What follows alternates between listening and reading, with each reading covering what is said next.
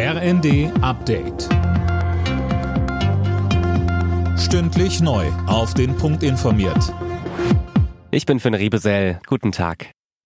Der Streit der Ampel um den Haushalt 2024 ist vom Tisch. Nach tagelangen Gesprächen haben sich die Spitzen der Bundesregierung geeinigt.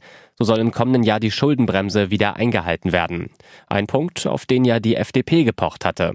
Weiter sagte Kanzler Scholz. Im Kernhaushalt für das Jahr 2024 werden wir rund 17 Milliarden Euro erwirtschaften. Das machen wir insbesondere, indem wir klimaschädliche Subventionen abschaffen, die Ausgaben einzelner Ressorts etwas absenken und Bundeszuschüsse verringern.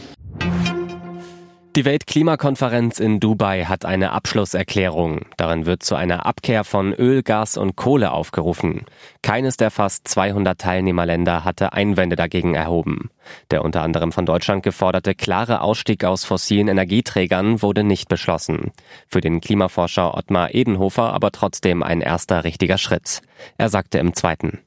Das ist jetzt das erste Mal, dass wir auf einer Klimakonferenz über das reden, worüber wir schon lange reden hätten müssen, nämlich über den Ausstieg aus den Fossilen, aus Kohle, Öl und Gas. Das ist aus meiner Sicht insgesamt gesprochen ein, ein wichtiger Erfolg und ein wichtiger Schritt. Es geht zu langsam, aber es ist ein Schritt in die richtige Richtung.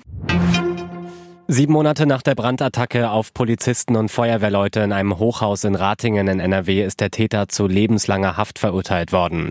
Der 57-Jährige hatte Benzin auf die Einsatzkräfte geschüttet und angezündet. Es kam zur Explosion. Mehr als 30 Menschen wurden verletzt. Im Tarifkonflikt bei der Deutschen Bahn könnte es Anfang nächsten Jahres neue Streiks geben.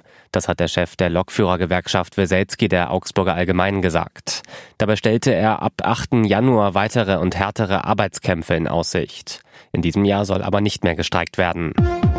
Alle Nachrichten auf rnd.de